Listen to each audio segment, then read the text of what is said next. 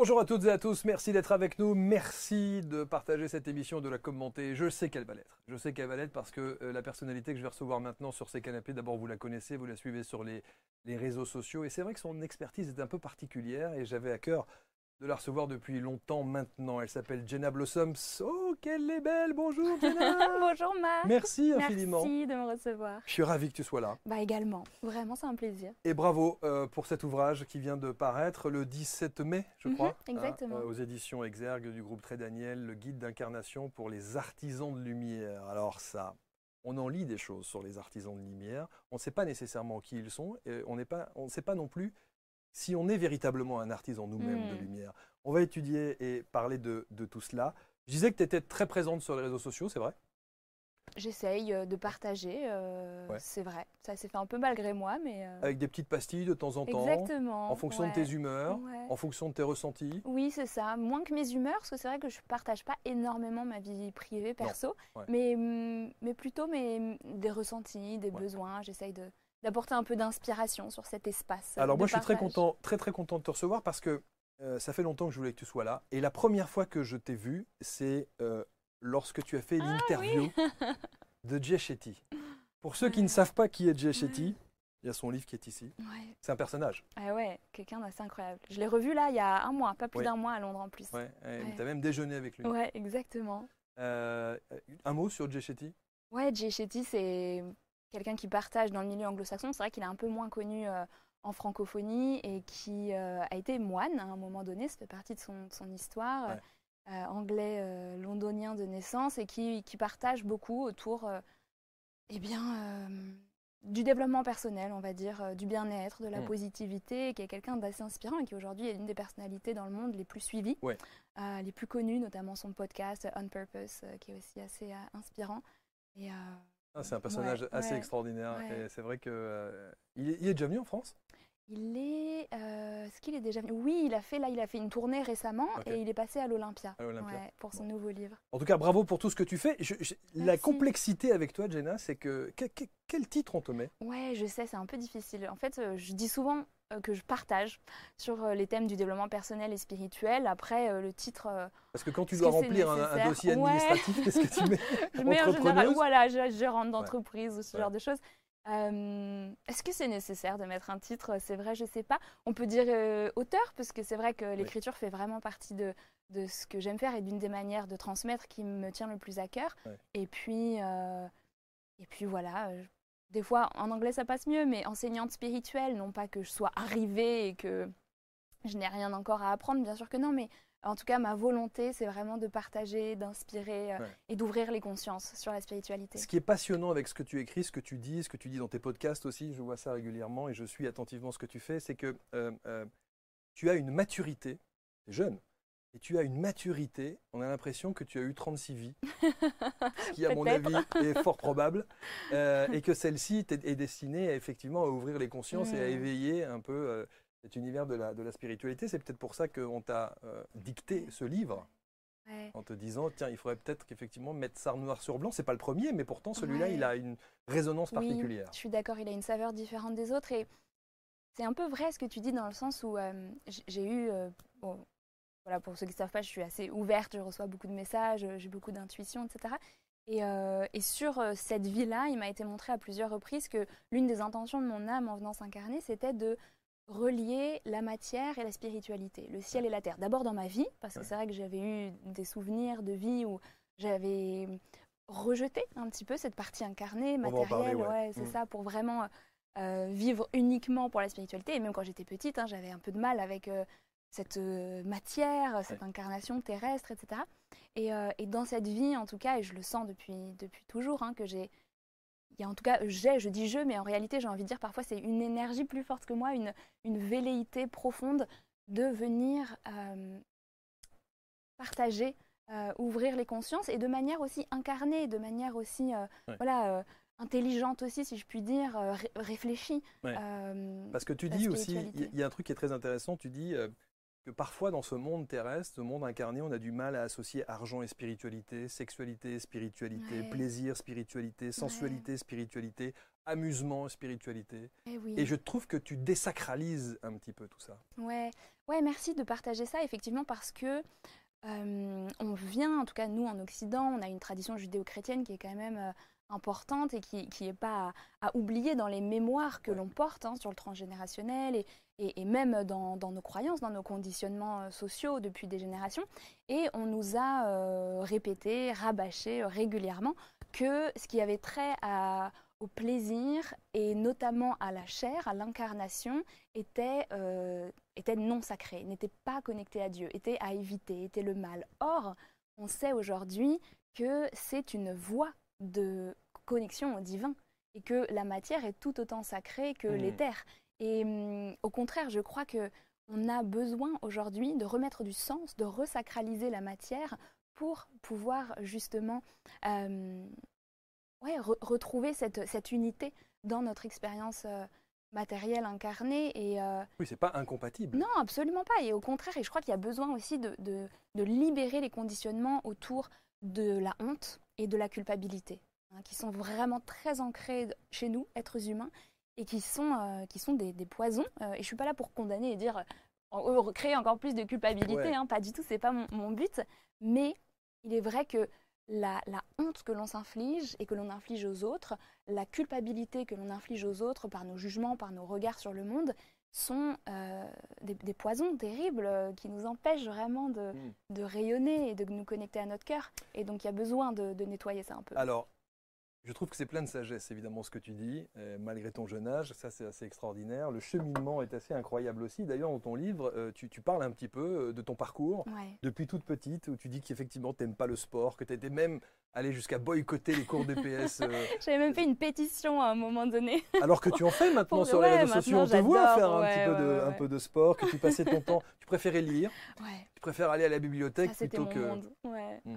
Ouais. Effectivement, j'avais euh, un grand rejet de la matière hein, dans Ouais. son ensemble quand j'étais petite. J'avais beaucoup de mal à, à accepter. Même l'alimentation. Ouais, donc le fait d'avoir un corps et de, de s'occuper de ce corps, hein, ce, que ça, ce que ça implique, c'est-à-dire effectivement de l'alimenter plusieurs fois par jour, de le faire euh, bouger, euh, voilà, de, de s'en occuper d'une manière ou d'une autre, c'était assez difficile pour moi.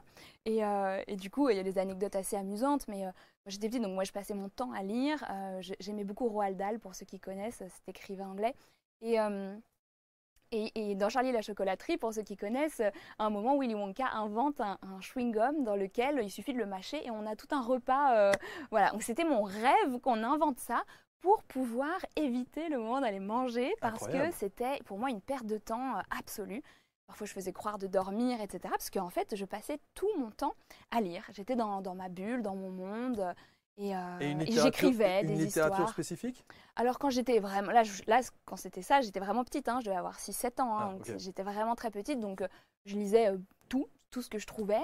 Et ensuite, c'est vrai que pendant mon adolescence, j'ai été très très très intéressée et inspirée par les littératures sur l'Orient, notamment sur les, autres religions, les traditions bouddhistes et hindou- hindouistes. Et puis, euh, j'ai été très, très inspirée aussi, j'en parle souvent par, euh, par Gandhi, par la philosophie et la politique de Gandhi, Euh, enfin la vision politique en tout cas. Donc, j'ai beaucoup lu vers mes 13 ans, ça a été vraiment un, un mentor pour moi. Et j'aime beaucoup la littérature de manière générale, mais euh, ça a été des grandes inspirations. Et puis après, j'ai pu enfin mettre la main aussi sur des livres vraiment plus spirituels, notamment le livre des esprits d'Alan Kardec, euh, qui sûr. traînait dans, dans la bibliothèque de ma mère. Donc voilà, ces grands classiques anciens de la spiritualité, puis, puis d'autres, etc.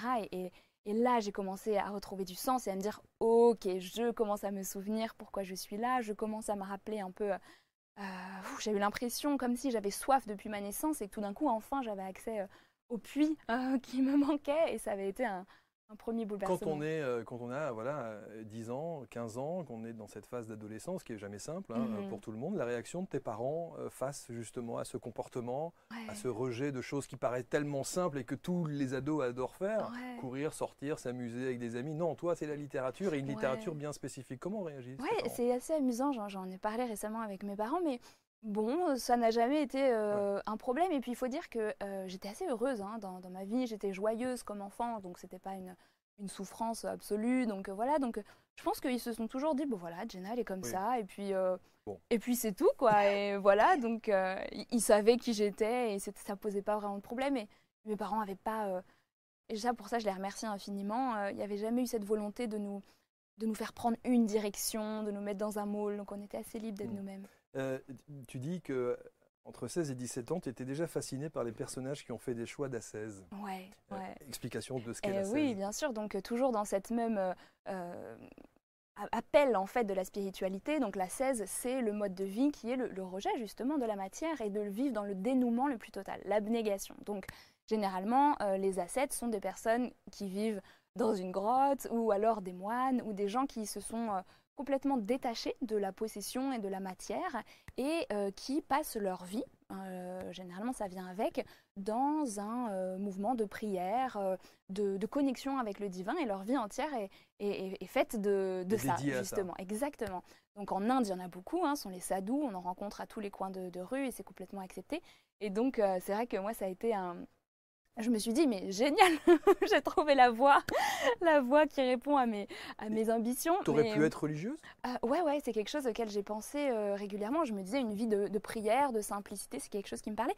Mais pour autant, je tiens à nuancer ça parce que il y avait, certes, c'était qui j'étais, mais il y avait aussi une autre partie de moi qui était aussi, euh, bah voilà, une jeune fille normale, qui avait aussi envie de, de, s'amuser, qui avait aussi envie de, de, s'amuser à sa façon, mais en tout cas de, vivre sa vie et qui, trouvait aussi une forme de joie dans le fait d'avoir une famille, euh, de voilà, d'avoir des amis, etc. Donc euh, c'était pas une obsession absolue, mais c'est quelque chose qui, qui souvent euh, voilà traversait mon esprit et je me disais toujours, de toute façon dans la vie, s'il m'arrive la pire des choses, je sais que j'irai au couvent et tout ira bien et je serai hyper heureuse. quoi. C'est déjà réconfortant. Ouais, exactement. Euh, Alors, tu vas quand même suivre un cursus euh, universitaire, plutôt sympa, Sciences Po. un master en com, je crois. Euh, en sciences politiques, en, en communication politique. Et alors, tu dis, et, c'est là où on sent bien qu'effectivement tu es déjà habité quelque part, c'est que tu dis qu'avant chaque examen, tu parles à tes guides. Ouais, c'est vrai. Et, que, non, mais, et tu as déjà cette inspiration. Ouais, c'est vrai, tout à fait. Donc oui, oui, j'ai suivi un l'école était, était euh, c'était assez facile et j'avais des, voilà, des facilités de ce côté-là. Donc, euh, et puis j'avais un besoin intellectuel aussi très très fort hein, euh, de, de me nourrir, d'apprendre. Très vite, j'ai compris qu'à un moment donné, mes parents ne suffiraient pas à, résoudre mes questions, à répondre à cette soif que j'avais de, compréhension du monde. Et donc, mmh. du coup, mes lectures ont continué, puis ensuite les études, etc.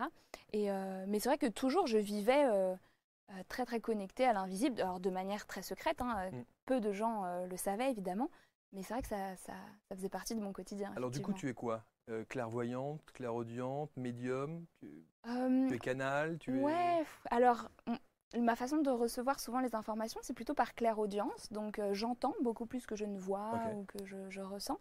Il y a aussi un canal dont je parle régulièrement qui est la claire connaissance ou la claire cognition. C'est tout d'un coup un téléchargement euh, d'informations. Donc on ne sait pas vraiment comment, mais on sait. On a une prise de conscience, on, a une information à laquelle on accède d'un coup. Comme pour écrire ce euh, livre.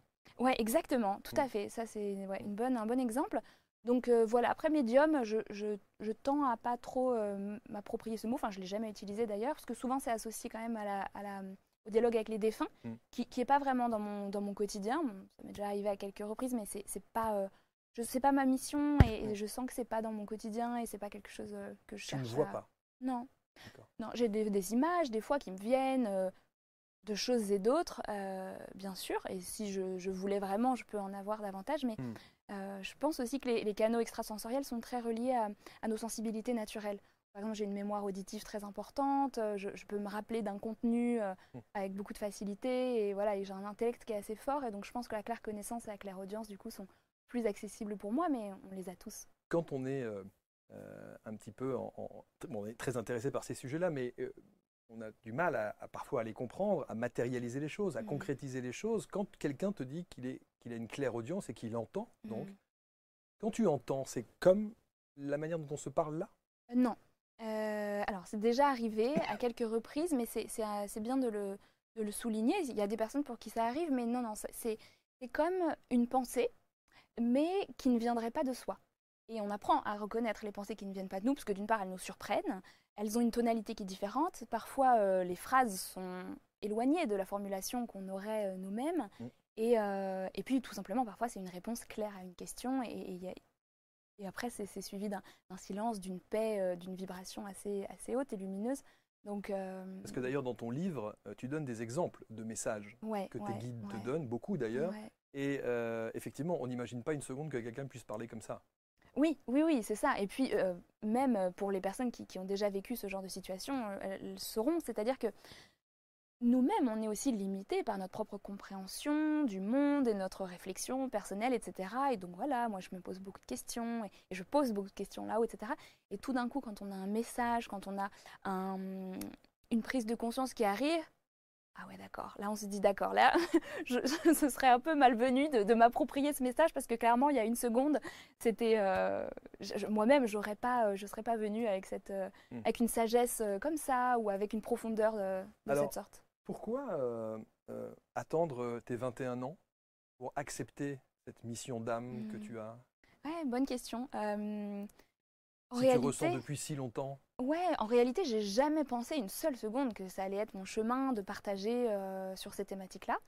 Euh, et euh, aussi, il faut dire que voilà, il y a, y a, 15 ans, c'était pas aussi développé et, c'était encore plus tabou qu'aujourd'hui, même si ça le reste encore dans une certaine mesure. Et, et en fait, tout simplement, j'ai voulu suivre le chemin, on va dire, un peu plus classique, de faire un métier une profession voilà, qui était reconnue par la société, comprise, classique, entendue de tous. Et, ça a été vraiment au moment où j'ai commencé à, mettre un pied dedans, puis les deux pieds, que là j'ai commencé à me sentir mal à l'aise dans ce, dans ce bassin et, à me dire en fait, euh, oulala, là il y a quelque chose qui va pas. Mon intellect était fleurissant parce que c'était très intéressant euh, ce que je faisais sur un plan intellectuel. En revanche, mon cœur commençait à s'éteindre petit à petit et je commençais à avoir de moins en moins de joie à l'intérieur de moi, de plus en plus de tristesse, de, une forme de déprime. Je dirais pas une déprime parce que c'est bien trop fort, mais une forme de déprime. Et, euh, et alors, du coup, ce qui s'est passé, c'est qu'au bout d'un moment, bah, j'ai, sans vraiment savoir ce qui se passait, mais j'ai résisté, j'ai résisté, et puis jusqu'au moment où, où c'était plus possible et où cet appel était vraiment fort, mais c'est venu progressivement. On m'a pas dit d'un coup, ok, bah maintenant tu vas écrire des livres, tu vas mm. partager, tu vas faire ci, tu vas faire ça. C'était plutôt, ok, d'abord, j'accepte la, la, qui je suis. J'accepte qui je suis. J'arrête d'avoir peur, j'arrête de me cacher. Et à partir du moment où j'ai fait ça, et je me rappelle la phrase, avait été, euh, je prends la responsabilité de ma mission d'âme aucune idée de ce que c'était. Hein. Ça, paraît bizarre comme ça a posteriori, mais c'était vrai. Et à partir de ce jour-là, ça a été vraiment du jour au lendemain, c'est ça qui était fou. Euh, la nuit, j'étais réveillée, j'entendais des messages que je devais écrire dans mon, dans mon carnet, et, j'ai eu vraiment là mon intuition qui s'est ouverte beaucoup plus forte. Euh, et la claire-audience qui s'est vraiment euh. Tu parles dans ton livre d'ailleurs d'un épisode spécifique où tu acceptes, je crois que c'est euh, ah non, c'est sur l'écriture de ce livre-là. C'est-à-dire ah qu'en 2022, tu commences à écrire ce livre parce que tu sors d'une semaine eh de retraite. De, Pas une retraite, c'était plus une détox. Une détox, voilà. Et puis il y a deux jours, à un moment de, de jeûne. C'est ça, ouais et, et, à l'issue de ça, clac. Ouais, tout à fait. Tu bah reçois, tu perçois. Et ouais, et comme on dit, euh, bah, nettoyer le, le, véhicule euh, terrestre corporel, souvent ça permet aussi de purifier notre canal de réception. Mmh. et donc pour les gens qui sont un peu sensibles, mais je répète, on l'est tous hein, à certains degrés. Ça, les jeunes parfois sont, en tout cas pour moi, je fais assez attention parce que ça me, ça me fait un peu partir. Ça, la nourriture m'aide à être bien ancrée justement, ce que j'ai essayé d'éviter quand j'étais gamine. Maintenant, j'ai bien compris. Et euh, effectivement, donc il y avait, euh, il y avait sur deux jours de jeûne et, après euh, la reprise alimentaire douce. Et on est censé avoir un regain d'énergie, etc. Et ce qui s'est passé pour moi, c'est que tout d'un coup, il a fallu que je m'asseye, que je commence à écrire, et ça a duré, je ne sais plus, 5 ou 6 heures d'écriture assez intense avec un flow rapide, à tel point que j'écrivais parfois deux, deux, paragraphes en même temps, euh, pour pas oublier tout ce qui était partagé. Et ça a duré une semaine, comme ça, d'écriture de plusieurs heures par jour. Le livre était né, j'ai très bien compris. Ensuite, il m'a fallu, c'est là où c'est amusant, plusieurs mois pour le structurer, le rendre digeste, lisible, etc. Euh, c'est là où en fait on a les différences de, de vibration entre ce qui vient de plus haut et ce qui ensuite est dans, bien dans la matière, où il y a besoin de réfléchir, etc., de mettre notre, notre analyse à ce service. Et, euh, ouais, et le, livre est arrivé comme ça. En plus, je travaillais sur un autre projet de livre euh, à ce moment-là. Et clairement, dans ce que j'ai reçu, on m'a bien fait comprendre, il y avait ce besoin actuellement dans, dans la période qu'on traverse maintenant de, redonner justement le pouvoir à ces artisans de lumière, aux personnes qui sont sensibles, spirituelles et qui sont les clés mm. de, de la mise en place de ce nouveau mode de conscience qu'on est en train et de là vivre. aujourd'hui, donc effectivement, tu parles des artisans de lumière. Tu voulais parler des travailleurs de Ouais. lumière et tu trouvais que la connotation travailleur Ouais, n'était bah, pas en adéquation. Ouais, en fait, euh, le livre avait été écrit avec le terme travailleur de lumière, notamment en anglais, c'est light workers. Ouais. Donc c'est vrai que ça se traduisait plutôt comme ça dans ma tête. Et, euh, et en fait, à un moment donné, là-haut, ils m'ont envoyé un message et ça a été euh, OK, change le mot travailleur par artisan. Parce que euh, la vibration du mot euh, travail, et, et c'est pas pour dire que c'est négatif ou quoi, mais vient de tripaliare, qui en latin signifie euh, torture, qui était un instrument de torture en réalité.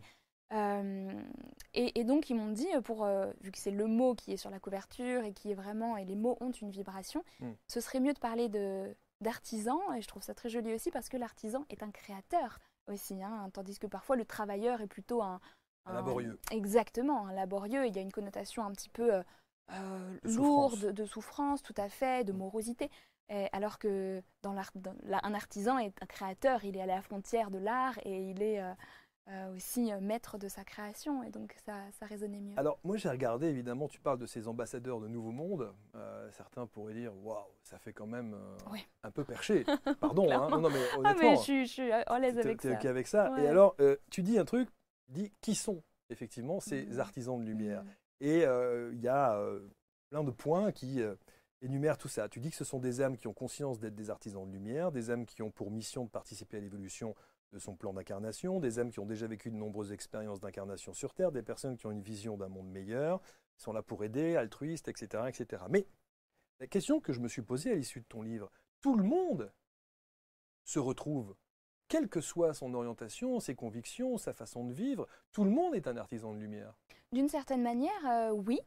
Euh, en fait, euh, le, vrai point qui m'a été partagé sur ça, c'est avoir la volonté, la profonde et forte envie dans son cœur de participer à rendre le monde meilleur. Vraiment cette envie de, je sais qu'il est possible de fonctionner autrement et à mon humble niveau, j'ai envie de participer à cette transformation. Et donc, euh, c'est vrai que c'est le point euh, principal. Généralement, il n'est pas conscient.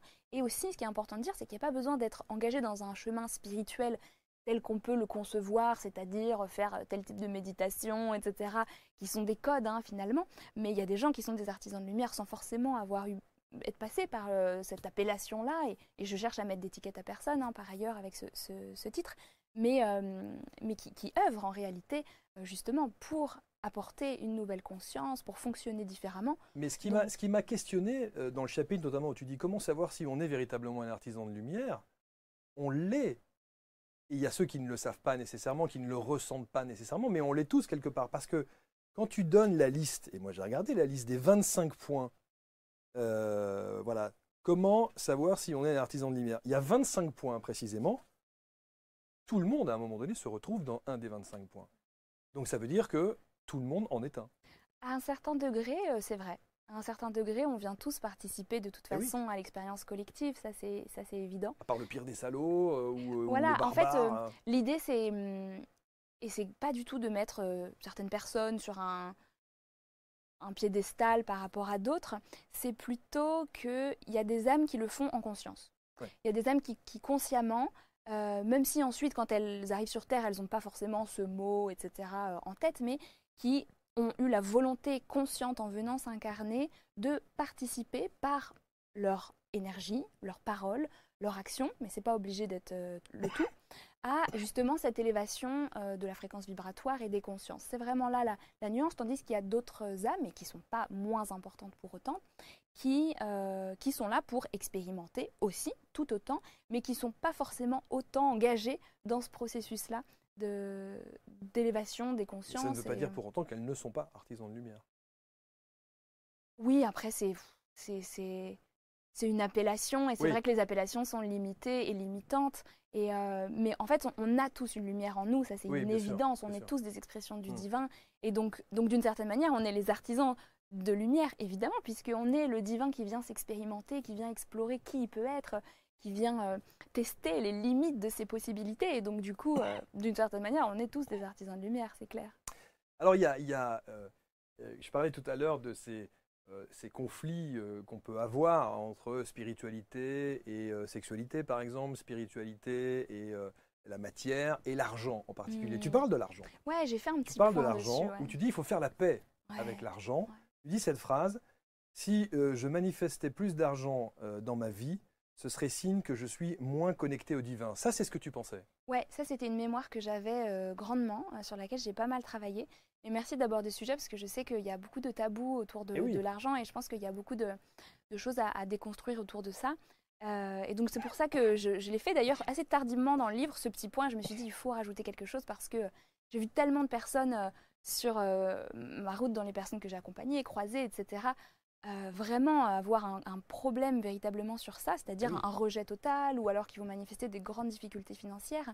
Alors que je pense que c'est une énergie qui est neutre et plus il y a de personnes qui euh, ont à cœur de rendre le monde meilleur et qui ont, qui ont l'amour euh, vraiment euh, in- incarné en eux, et plus ces personnes auront les moyens de, de- de mettre en œuvre leurs projets, de consommer d'une nouvelle manière, bah, plus on va accélérer aussi, parce que l'économie est un point, un point clé, un point pivot de la transformation de notre économie.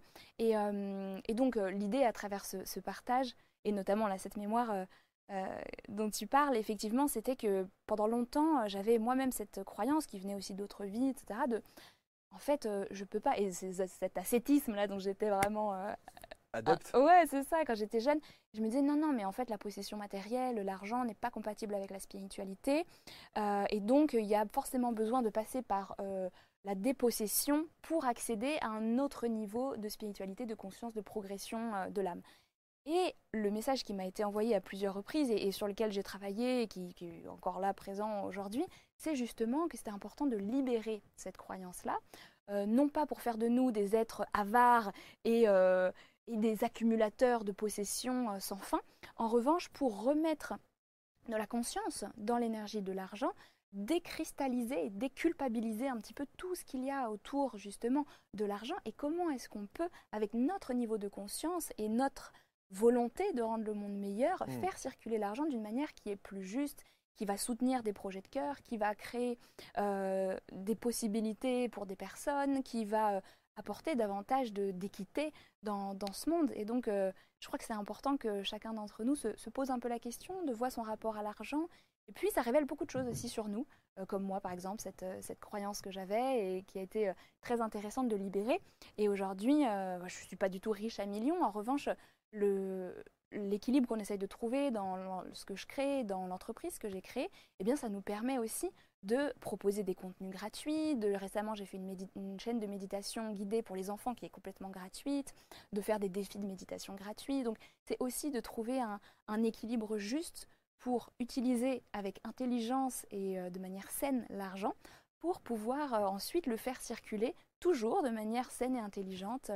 Sur cette thématique de l'argent, il y a effectivement le positionnement qu'on peut avoir à titre personnel face à l'argent, mais c'est surtout le regard des autres Hmm. face à l'argent. Et au travers de ton livre, au travers des formations, au travers des conférences payantes que tu peux donner, par Mm. exemple, tu risques d'être confronté à ça en disant oui, c'est bien beau, elle vient nous parler de spiritualité, tout gentil, tout machin, Ouais. tout sourire, mais il faut payer. Mais ouais, complètement. Mais j'ai encore reçu un message là il y a, il y a deux jours à ce propos, donc euh, c'est super qu'on en parle parce que j'ai pas de, de mal à parler de cette euh, thématique-là. Au contraire, je crois que c'est important de voilà de, de rajouter Désacraliser exactement un peu. ouais, d'apporter vraiment de la de la fluidité, d'apporter un petit peu de conscience aussi sur ça. Donc ouais, le regard des autres, bah, bah, tout à fait. Moi, ce que ce que j'explique à chaque fois, c'est ce que je viens de faire, c'est-à-dire que je suis en paix avec le fait de faire rentrer de l'argent dans l'entreprise. Rappelons aussi que c'est pas uniquement à titre personnel, hein, euh, même si ça soutient euh, ma vie et ma, euh, voilà, mon, mon quotidien, et j'en suis extrêmement reconnaissante. Et euh, ensuite, c'est la responsabilité d'avoir cet argent-là pour qu'est-ce qu'ensuite on en fait. Ça parle aussi de nous. Et donc, euh, voilà, pendant des années, on a, on a partagé, euh, on a donné une partie des revenus. Enfin, j'ai donné une partie des revenus à des associations. Aujourd'hui, on a arrêté ça. On a décidé de plutôt de l'investir dans des projets gratuits qui, où on, a le contrôle. Donc, on sait aussi l'éthique qu'il y a derrière, l'intégrité qu'il y a derrière. Euh, donc voilà, les méditations pour enfants, les défis de méditation, euh, là le- récemment le podcast par exemple. Donc euh, je suis et on fait des prix qui sont tout à fait raisonnables, autant dans la mesure du possible. Quand par exemple j'organise un événement, quoi, on essaye d'expliquer. Ok, par exemple là récemment j'ai fait des, des rencontres justement, des conférences, etc. Je l'ai fait, on n'a on pas gagné d'argent, donc c'était payant parce qu'il y avait une salle, etc. Mais on n'a pas gagné d'argent, on était un peu en dessous. Mais c'est ok, c'est complètement ok parce que je le fais parce que j'avais envie de rencontrer des gens. Là. En ce moment, je fais une tournée en France pour euh, aller à la rencontre des gens dans les librairies, dans les dédicaces. Je, j'investis, euh, je paye les billets de train, je paye les nuits d'hôtel si nécessaire. C'est absolument pas rémunéré, mais, euh, mais c'est, c'est merveilleux. Je viens à l'écoute des gens, euh, prendre les gens dans ses bras, mettre des visages aussi sur ces personnes qui c'est- suivent et tout. Et C'est bien de remettre un petit peu les choses complètement, dans le contexte. ouais, et, complètement. et je suis là pour remettre de la culpabilité à absolument personne. Hmm. Euh, chacun vraiment est, libre d'utiliser son argent comme il en a envie et d'avoir ses, ses prétentions aussi euh, Mm. financières euh, comme il en a envie. Mais j'ai juste envie de poser la question, ok, quel est notre rapport à l'argent? Comment est-ce qu'on peut peut-être trouver un peu plus de, de paix et d'acceptation euh, par rapport à ça? Et comment est-ce qu'on pourrait aussi faire en sorte que, comme si c'était une, une rivière avec de l'eau qui coule, ben voilà, que cette rivière elle aille abreuver euh, des, des oasis euh, qui vont euh, permettre de nourrir un plus grand nombre de personnes Mm. plutôt qu'une monoculture euh, qui va aller nourrir du bétail dans un pays d'Amérique du Nord. Voilà, c'est Mm. juste l'idée de comment est-ce qu'on fait circuler cette énergie. Alors dans ce manuel pratique pour, pour prendre pleinement sa place et pour rayonner, évidemment, il y a beaucoup de conseils, il y a beaucoup de, il y a beaucoup de, de rites, rituels, ouais. hein, que de rituels que tu proposes. Et tu dis que les artisans de lumière savent également poser leurs limites. Non, que c'est un de leurs apprentissages. C'est un de leurs apprentissages. À faire, voilà, ça, justement, à, faire. ouais, À savoir ouais. poser ses limites, Ouais. c'est-à-dire de ne pas que tout généralement, accepter. ils ont du mal. Voilà, pas tout accepter, de ne pas répondre aux invitations quand on, on le fait. Ouais. Je Voilà, dis ça, je- non, mais je dis ça parce que, parce que j'ai voulu inviter plusieurs fois Jenna et voilà. Pas Ça, c'était pas fait. Ça, ça, pas fait. J'étais Oui, pas au courant, donc- je tiens à le dire. Donc, euh, ouais, poser ses limites. Ouais. Ça, c'est important. Ouais. Euh, Est-ce que ça rejoint un petit peu le principe du savoir dire non? Ouais, complètement, Mm. tout à fait.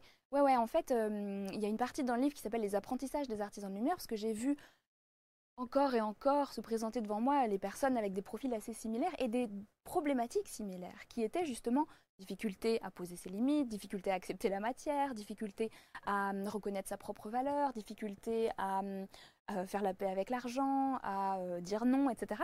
Et donc, dans ce livre, il y avait la volonté de donner des clés pour ces personnes, dont je fais partie évidemment, pour pouvoir prendre un peu euh, davantage sa, sa place, euh, avancer aussi sur ces problématiques qu'on va rencontrer dans notre vie et, euh, et pouvoir rayonner davantage et même œuvrer dans notre mission d'artisan de lumière de manière plus ancrée, plus, plus saine, plus juste, parce que on passe, pour moi, on sort de cette idée de, de sacrifice, de- il faut se sacrifier, il faut nier qui l'on est, nos envies, nos besoins, nos plaisirs, ce qui est juste pour nous, pour être au service. Et, et c'est ce qui a été euh, glorifié pendant euh, des siècles. hein, euh, le l'abnégation de soi était la façon d'entrer au paradis. Mm. Et, et aujourd'hui, on apporte un nouveau message qui est euh, de non, à travers le respect de qui je suis et, et de l'entièreté de mon être, et même le fait de, de vivre une vie qui est joyeuse, qui est nourrissante, qui est vibrante et qui me remplit au quotidien, l'ampleur de ma mission ou la, la- la qualité de ma vibration, de ma lumière va être décuplée. Et donc savoir poser ses limites, c'est en réalité honorer qui l'on est. Honorer notre ressenti intérieur, être honnête déjà avec ce qui se passe à l'intérieur de nous, Hmm. pour ensuite agir en accord avec ça. Et donc, on a, je, je voulais un peu casser les codes aussi parce que, euh, voilà, par exemple, euh, je sais, on en parlait tout à l'heure aussi, beaucoup de personnes souhaitent passer sur ton émission ou souhaitent faire passer des personnes sur ton émission. Tu peux pas dire oui à tout. Et pour que la qualité de ton émission reste euh, importante, tu es obligé de faire un, un filtre, un tri d'une certaine manière. Donc, c'est un peu pareil avec nous. Notre énergie, notre temps, notre présence est précieuse. Et donc, quand on ressent ça, eh bien, c'est comment est-ce que, moi, ma, ma, ma prière quotidienne, c'est comment est-ce que je peux être au service dans la joie? Parce que ma, ma volonté profonde, c'est d'être au service. Mm. D'être au service de l'amour, de la lumière, de rendre le monde plus lumineux d'une manière ou d'une autre. Mais aujourd'hui, je dis dans la joie. Parce que j'ai envie que ça me nourrisse aussi, ce faisant. Et c'est ça qui me nourrit aussi, bien sûr, hein, d'aller apporter, euh, Mm. euh, voilà, de, de- de partager d'une manière ou d'une autre. Mais euh, Est-ce qu'on peut se dire c'est moi d'abord et, et- et- et parce que je me sens bien, parce que je suis aligné, ouais. je répondrai au mieux aux attentes des autres? Oui, oui. Et je vais ajouter que la définition du moi change avec le niveau de conscience que l'on a. D'accord C'est-à-dire que hum, moi je dis moi d'abord, tout de suite on se dit oh là là, égoïste, on pense exactement, pense à soi et les autres, tu te mets pas à la place des autres, etc. Mais si la définition du moi, ou la définition du soi d'ailleurs, est oui, moi, mon entité physique, individuelle, etc. Mais si je comprends que moi, j'existe à travers toi, et que j'existe à travers toi et à travers toi, eh bien en fait, la définition du moi change. Et donc, nos décisions changent aussi. Parce que je comprends que quand je, je sers le monde, eh bien, je nourris moi et je nourris toi aussi. Mais vu que toi, c'est moi, tu vois, si ça fait sens, bien sûr. Mais, euh, mais donc oui, moi d'abord, d'une certaine manière, oui. Respecter donc en tout cas son, son énergie, son, son temps, sa présence qui fait du sens euh, pour nous. Mm. Mais en faisant ça, on va trouver plus d'espace, une meilleure euh, énergie, une meilleure qualité d'être pour pouvoir être au service du moi ou du soi avec un- une majuscule en réalité. Euh, ça fait 35 minutes qu'on fait l'émission. Je suis convaincu que ceux qui nous regardent doivent avoir envie de te poser cette question et je vais donc le faire. Euh, la question est que te disent tes guides? Et on va, les pas, on va en parler de tes guides parce que tu les as identifiés. tu les appelles tes trois piliers, je crois, c'est ça? Ouais. Que te disent tes guides sur ce que nous sommes aujourd'hui et sur ce que nous allons devenir? Hmm. Alors, c'est vrai que souvent les messages que j'ai viennent par des questions que moi-même je pose. Donc j'ai appris, je ne sais pas si c'est le bon terme, mais en tout cas à poser des, questions d'une certaine manière. Donc, c'est pas vraiment une question en ces termes-là, en tout cas, que j'ai que j'ai posée. Donc c'est intéressant. En revanche, les, messages que je reçois sur ce que nous sommes actuellement, je dirais que c'est hum, on est dans une grande phase d'expérimentation, mais qui est euh, à double tranchant. Cette année 2023, dans mon ressenti, c'est une année de positionnement. Une année où on est invité à sortir de notre zone de confort, à prendre des risques, à peut-être se dévoiler un peu davantage, et, hum, et on est vraiment euh, poussé à, à vivre de jour en jour, de plus en plus connecté avec notre essence profonde. Et ça, ça demande du courage. Euh, ça demande de sortir de sa zone de confort, ça demande de faire des choses peut-être différemment que l'on a fait jusqu'à présent, euh, de se soumettre aussi au fameux regard des autres, dont je parle aussi dans le livre. Donc, sur ce que nous sommes actuellement, en tout cas, c'est vraiment, euh, on est dans une grande phase d'expérimentation, d'exploration aussi. Et il y a, un peu de, de possibilités, quoi. Alors, ça serait un peu réducteur de dire qu'il y en a uniquement deux, mais on est vraiment à un moment pivot dans notre évolution euh, en tant que, que collectif, que- qu'humanité, sur euh, la qualité des choix que l'on va faire. euh, Mais ça veut Pour dire que ça passe ou ça casse? Ouais, Ouais, ça peut être ça. un petit peu, un petit peu, ouais, ça veut ouais. dire que si on ne fait pas les bons choix sur cette année 2023, ça risque de rythmer ce qui se Euh, passera après? Je dirais pas que c'est uniquement sur l'année 2023, mais sur notre présence. Cette année 2023, elle est assez marquée dans mon ressenti hein, sur, sur ça. Euh, J'ai pas du tout envie d'être alarmiste parce que c'est jamais euh, la teneur de mes propos. et Oui, donc tu le a- dis d'ailleurs dans le livre, hein, il n'y a jamais de message négatif, Ouais, de voilà, c'est peur, ça. euh, rien L'idée, c'est voilà, euh, c'est pas du tout de dire voilà, on va, on, on court à notre perte ou je ne sais quoi, Enfin, il y a une absolument pas. hein. Mais voilà, c'est ça. Après, il y a aussi, et les messages parfois ne sont pas uniquement des petits papillons et des petites paillettes. Il y a aussi, ok, soyons honnêtes. Et ça, c'est un point qui est important pour moi, l'honnêteté, la transparence avec soi-même, individuellement, mais aussi en tant qu'humanité. Ok, regardons les choses telles qu'elles sont actuellement. Le mode de fonctionnement avec lequel nous opérons depuis un certain temps ne nous amène pas à une vie harmonieuse, épanouie, heureuse pour tous. Ça, c'est un fait. Il n'y a pas de jugement. Je ne suis pas en train de dire que c'est bien, c'est mal, etc. C'est juste une observation telle qu'elle est. Et donc, si notre but commun était de vivre en harmonie, en paix, etc., ce qui je pense est quand même partagé par un bon nombre de nos confrères de l'humanité, euh, eh bien il faut changer le, le mode de fonctionnement, tout simplement. Mm. Et donc le changement de ce mode de fonctionnement passe évidemment par les actions, etc. Mais qu'est-ce qui motive une action? C'est l'état de conscience qu'il y a derrière, bien sûr. Euh, on ne peut pas faire autrement tant qu'on ne sait pas faire autrement. Et, et donc, c'est intéressant parce que ça, ça me parle aussi de mon parcours où j'ai voulu faire des sciences politiques, etc. Parce que j'avais dit, ok, il faut, je m'étais dit, il faut changer le système parce que le système ne fonctionne pas. Et puis finalement, je me suis dit, alors en fait, euh, non, il faut changer la conscience parce que la conscience actuelle ne fonctionne pas et le, changement euh, viendra euh, en conséquence. Et donc, effectivement, le, niveau de conscience a besoin de changer actuellement. Et, je ne dis pas qu'on a un mauvais niveau de conscience et qu'il faut aller vers un bon niveau de conscience. Je ne cherche pas à, étiqueter dans le bien ou dans le mal, mais plutôt à dire l'un ne fonctionne pas. Peut-être qu'on peut essayer autre chose qui, aura, euh, qui portera des fruits euh, Mais est-ce que plus juteux. tes guides disent qu'on tend vers ça? On est, dans mon ressenti, on est encore euh, dans, dans une phase euh, de, de possibilités, une phase pivot. Et donc c'est le moment, et, ce livre prend aussi sa place dans, ça. C'est une petite, maigre participation, évidemment, à l'échelle de l'humanité, mais pour venir euh, réveiller, mm. euh, rendre du pouvoir, rendre de la, de la, de la conscience à, aux artisans de lumière, en tout cas aux personnes qui sont engagées sur un chemin de d'évolution personnelle, de spiritualité, de d'amour.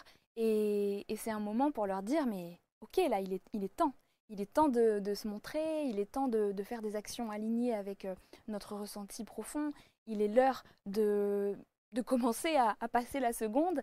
Euh, et, mon tout premier livre qui avait été écrit en, enfin, publié en 2018, écrit en 2016-2017, euh, sur la mission de vie, avait aussi cette intention derrière. Et donc là, c'est comme l'étape suivante, même si on peut les lire séparément bien sûr, mais c'est un peu l'étape suivante où c'est encore une fois, je sens qu'on passe par moi et par tout un tas d'autres personnes pour venir donner un petit coup de boost, mais, mais très aimant et très encourageant pour dire, mm. OK, allez, on y va, on passe un peu la seconde et, euh, et on ose être nous-mêmes. Ça, c'est l'avantage d'être un, artisan de lumière, de ressentir ça et de pouvoir effectivement capter euh, cette énergie-là. Et on peut comprendre aussi euh, parfois l'angoisse et le stress mm. qu'il peut y avoir mm. chez des gens qui n'ont pas cette vibration-là, qui n'ont pas cette compréhension-là et qui n'ont pas cette vision-là.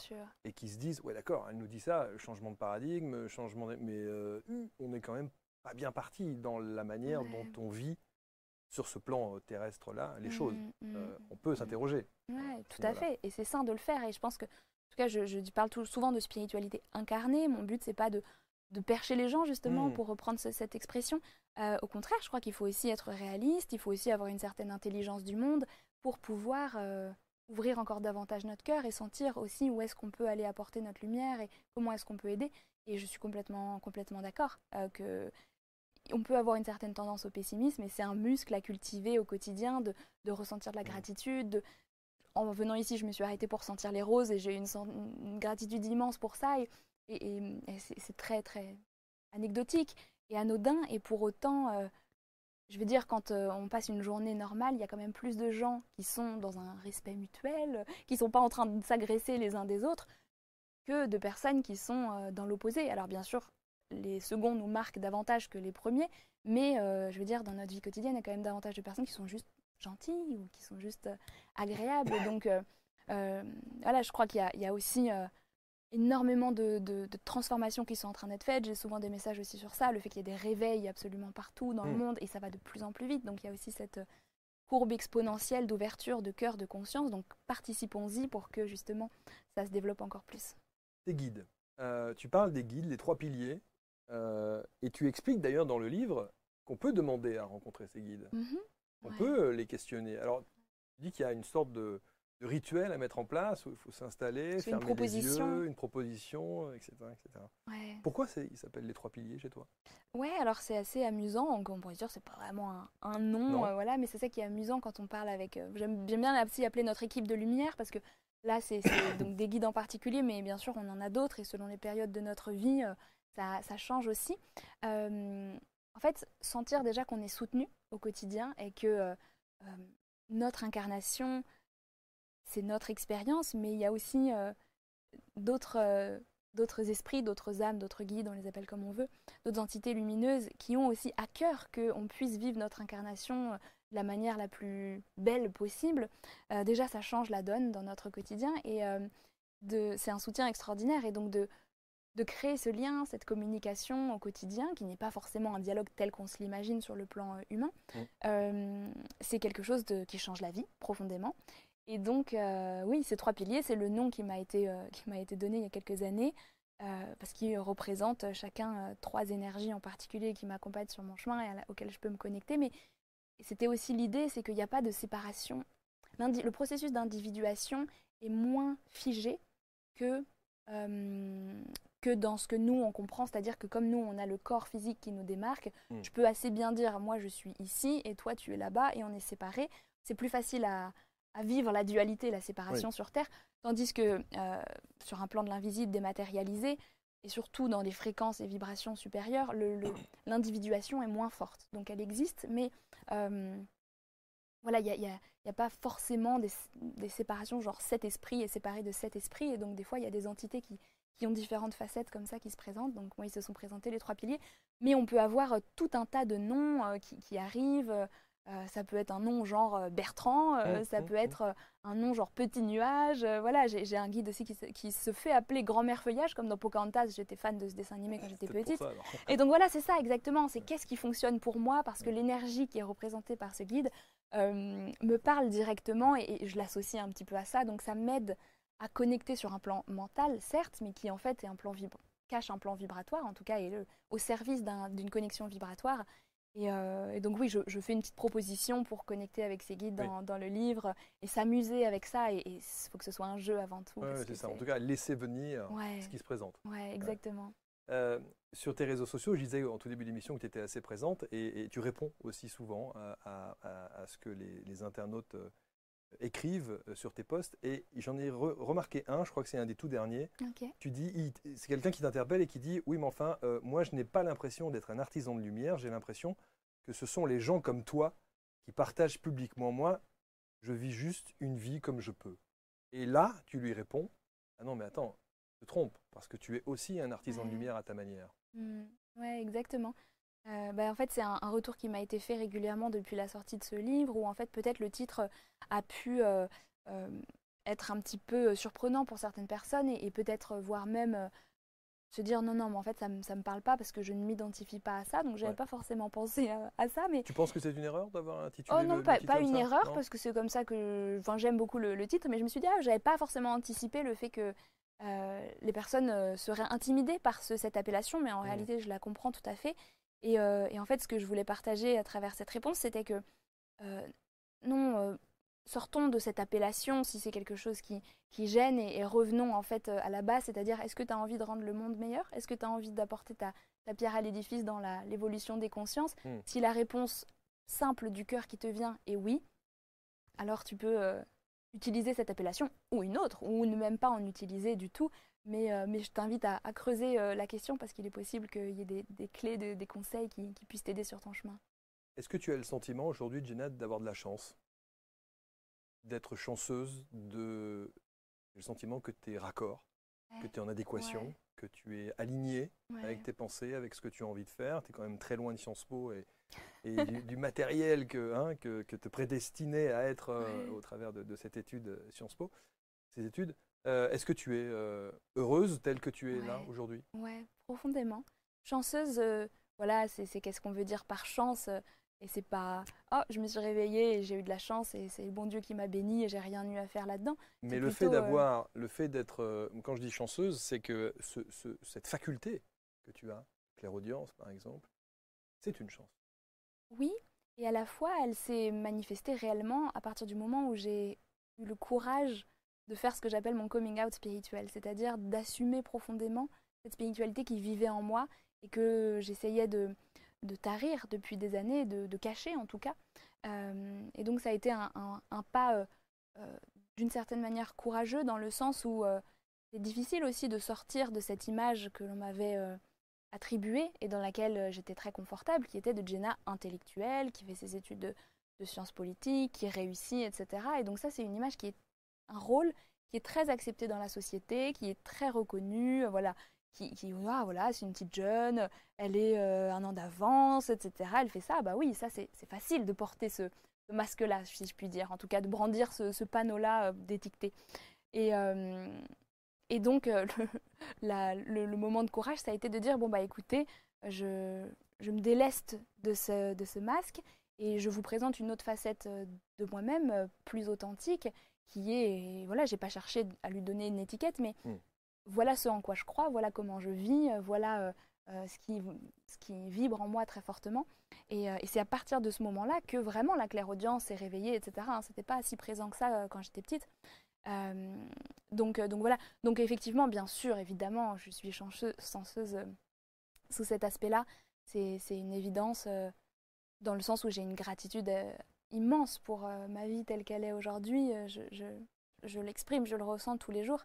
Euh, est-ce que ton choix de vie aujourd'hui, est-ce que tu incarnes aujourd'hui et les décisions que tu as pu prendre pour être réellement la femme que tu as envie d'être sont aussi rassurées par le fait que si ça n'allait pas, tu avais cette route de secours du cursus universitaire mmh. et que tu pouvais revenir dans la matière? Étrangement, pas du tout.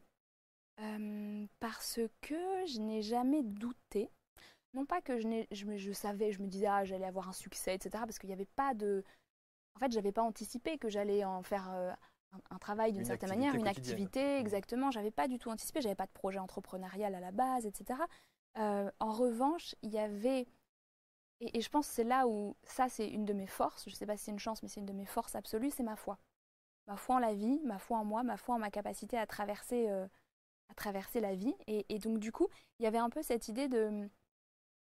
En fait, quoi que je décide de faire dans la vie, je veux dire, même si le, succès euh, tel qu'il est perçu par la société n'est pas au rendez-vous, là, actuellement, c'est ça qui me parle, c'est ça que j'ai envie de faire.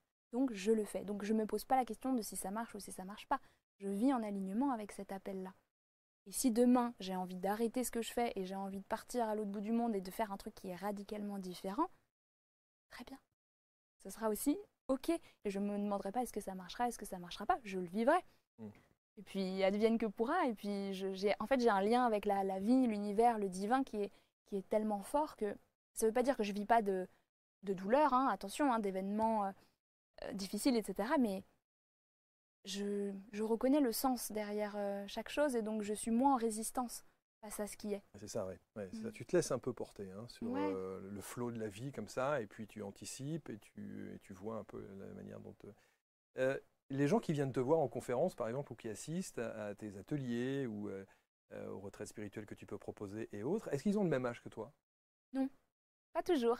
parfois, oui. C'est vrai que je parle à des personnes qui ont entre euh, là récemment, euh, j'avais fait une journée, il y a une, jeune fille de, 19 ans qui est, qui est venue, récemment des jeunes filles de 17 ans aussi, donc euh, ça peut être aussi très jeune. Ah, voilà, des femmes de 60 ans, 70 ans aussi, donc non, non, c'est assez... Mais ce qui prouve bien que 19 ans, il, y a, y a, 10 ans ou 15 ans en arrière, on, aurait difficilement accepté ça. Ouais, bon, moi j'étais comme ça. Mais... oui, mais on aurait, toi. ouais, mais il y en avait, non, mais bien sûr. Et je pense aussi grâce euh, aux réseaux sociaux, ah grâce au partage. et, et, je pense aussi, euh, je suis. Je me dis, c'est cool que j'ai pu partager euh, assez jeune parce que ça montrait aussi peut-être une autre image de la spiritualité qui était, d'accord, une jeune fille qui est bien dans ses baskets, qui est réfléchie et qui est jeune et qui vit aussi pleinement sa spiritualité. Et donc, du coup, je sais qu'il y a beaucoup de personnes euh, voilà, jeunes, moins de 20 ans ou dans la vingtaine, mmh. qui sont venues me voir pour me dire aussi bah, ça fait du bien d'entendre quelqu'un aussi qui parle peut-être plus comme nous ou qui, à, laquelle on peut plus s'identifier. Euh, et voilà, ça peut-être ça rafraîchit un petit peu aussi le paysage. Mais, est-ce que tu as le sentiment que ta génération euh, est justement peut-être plus ouverte à, ouais, ouais. Je pense en tout cas que c'est moins une question de génération qu'une question de vague, de vibration. Et en fait, je pense que moi, si j'ai vécu un éveil aussi très rapide et si j'ai pas eu besoin d'avoir une carrière pendant 20 ans dans un métier mmh. avant de, de, voir une reconversion, par exemple, parce que euh, je pense que je fais partie de ces âmes qui sont incarnées dans un, certain moment avec une certaine vibration où on savait à l'avance que c'était tout de suite, d'une certaine manière. C'était assez rapide. Il n'y avait pas forcément besoin de passer par cet oubli long en, années euh, humaines pour euh, vivre cette reconnexion spirituelle. Et maintenant, on voit que les personnes qui, s'éveillent ou qui s'ouvrent à ces thématiques progressent. Alors, non pas que ce soit une école dans laquelle on avance, mais en tout cas, ont des, prises de conscience qui sont très rapides, contrairement à peut-être il y a 30, 40 ans où c'était plus long parce que aussi on avait moins accès aux informations. Mais je crois qu'aujourd'hui, on va voir de plus en plus d'enfants qui ne vont même pas passer par cette étape où, moi, pendant mon adolescence et, jusqu'à ma, vingtaine, je, cachais un petit peu cette sensibilité, j'essayais quand mmh. même de rentrer dans le moule d'une certaine manière. Et, il m'a fallu voilà, un peu de courage pour un moment euh, ouvrir la porte et que ça vienne vraiment. Mais je crois qu'on va voir de plus en plus d'enfants qui ne vont même pas passer par cette vague de cette phase d'oubli finalement euh, de, de, leurs origines célestes ou bien de leur spiritualité ou bien euh, voilà cette, cette, connexion à l'univers, au divin, on l'appelle comme on veut, ne va pas s'éteindre et va rester présente dès le début. Est-ce que tu as fait un, petit travail euh, de, entre guillemets, de recherche pour savoir euh, tu avais eu des vies antérieures, quelles étaient-elles et euh, d'où tu venais Ouais, ouais, j'ai. Parfois, j'ai eu des images qui me sont venues sans vraiment les, chercher. et parfois, j'ai fait aussi à deux reprises des régressions aussi. C'était dans un but de recherche, voilà, sur une, thématique pour un, autre livre. Et effectivement, bon, j'avais, ça je le savais depuis petite, que j'avais eu des vies très justement vouées à la spiritualité et au rejet de la matière. Donc notamment une qui me revenait souvent, qui est... Mais bon, c'est pas forcément la peine de, de disons, de... Enfin, comment dire Je veux mettre un peu de de pincettes dans ce que je partage parce que c'est pas la peine de s'identifier à ces vies et que ça vienne nourrir un ego dans cette vie-là. Euh, mais une vie de, moine, notamment en Italie, euh, copiste. Donc j'avais des images comme ça. Donc euh, vraiment, je sais pas si c'était de l'ordre des franciscains, mais il y avait un peu cette idée-là. voilà. Et, donc c'est vrai qu'il y avait cette, abnégation et qui, qui, mm. était très confortable et cette vie dans la prière qui me parlait beaucoup. Et, récemment, et c'est là où peut-être ça peut être intéressant de le partager, donc dans une des dernières régressions que j'ai faites il y, a, un an ou deux, il y avait une vie dans laquelle j'avais été une, une, femme qui avait perdu un enfant assez jeune et dans la souffrance de la perte de cet enfant, eh bien, il y avait eu une fuite justement vers Dieu. C'est-à-dire qu'il y avait eu un rejet de la vie, encore une fois, euh, matérielle, euh, etc., pour, euh, pour vivre uniquement par et pour Dieu et, ne plus vivre sa vie terrestre d'une certaine mmh. manière. Et donc cette vie-là a été très intéressante pour moi parce qu'elle venait confirmer justement des voilà ce dont on parle depuis tout à l'heure finalement où euh, dans cette vie, je sais que je suis venue réconcilier euh, la matière et la spiritualité et faire rentrer en fait cette spiritualité au cœur d'une vie matérielle. Je me suis incarnée dans une, un corps de femme mm. en France, dans un pays occidental, dans une famille pas particulièrement religieuse. Et, voilà, et dans une époque aussi qui est quand même particulièrement matérialiste. Et donc c'est amusant aujourd'hui de voir comment je, j'ai un pied dans l'un, un pied dans l'autre, donc c'est un mmh. peu une danse à faire. Et j'aime euh, m'acheter une robe sympa, euh, tout comme j'aime euh, aller prier dans un temple. Enfin, je veux dire, c'est ça qui est amusant aussi, et c'est de, de trouver de la, de la joie dans les deux, en fait. pour terminer, Jenna, il y a les podcasts, hein, évidemment. Ça s'appelle Haute Vibration. Ouais, podcast à haute vibration. Il y a les podcasts pour les enfants. Oui, les méditations. Ouais, ça c'est les méditations enchantées, ça s'appelle. Voilà. Euh, vous tapez euh, Jenna Blossoms et puis évidemment vous aurez tout cela euh, sur internet. Il y a des méditations guidées, il y a des bonus, il y a plein de choses. Il y a évidemment tout ce que tu proposes à droite à gauche. Dernière question, si tu devais donner comme ça un conseil, outre celui de lire le livre parce qu'il est dedans, et, la réponse serait bah, vous n'avez qu'à lire le livre.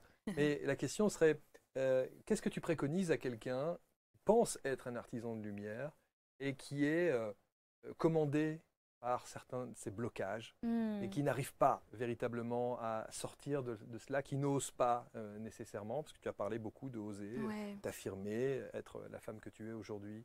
Qu'est-ce que tu préconises à quelqu'un qui t'écoute et qui a entendu tout ce que tu lui as dit? Hmm.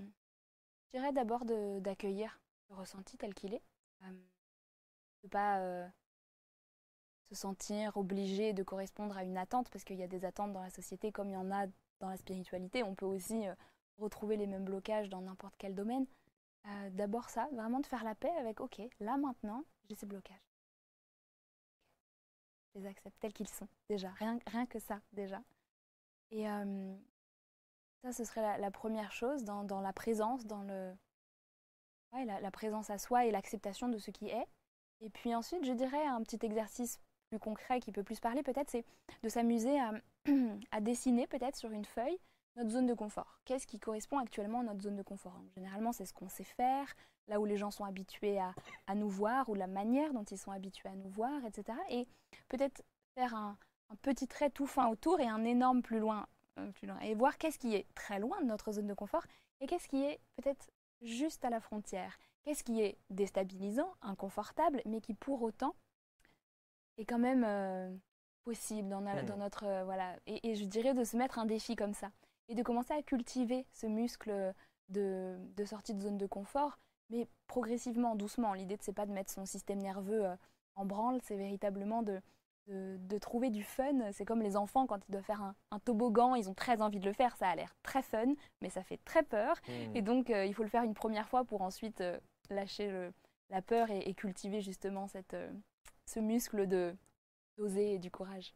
Merci en tout cas. Et c'est vrai que euh, vous retrouverez dans cet ouvrage hein, de Jenna euh, beaucoup de, conseils de mise en pratique. Ça s'appelle bien un manuel pratique pour prendre pleinement sa place, pour rayonner évidemment en tant qu'âme sensible et euh, spirituelle bien entendu, et être dans ce guide, euh, cet artisan euh, de lumière. Jenna Blossom, c'est aux éditions Exergue du groupe euh, Guy et Daniel que je remercie encore une fois. Merci beaucoup, Jenna. Merci Marc, Merci. Passionnant, euh, comme toujours. Prochain ouvrage? Je sais pas encore. C'est toujours là. Ouais. Les auteurs, ils disent tout ça. Ils savent, hein, ils sont en train de bosser dessus. Ils savent non, très non, bien. non, non, mais je suis en- sais pas en train de bosser bon, dessus. bon, C'est mystère. voilà. Euh, et, euh, et tu es une femme du monde parce que tu voyages beaucoup. Ouais, en ce moment, je suis nomade pour Voilà, un temps. Ça a été et- l'appel et Voilà. En tout cas, c'est ce que tu ressens et c'est le, le- le- le- le plaisir que tu as envie d'avoir à ce moment-là, sur, euh, Exactement. voilà, sans avoir d'attache spécifique sur un lieu géographique tout à spécifique. fait. Merci Donc on verra. Merci Marc du fond du cœur. Merci à tous. Euh, comme d'habitude, partagez, commentez. On se retrouve très vite sur ABC. Salut.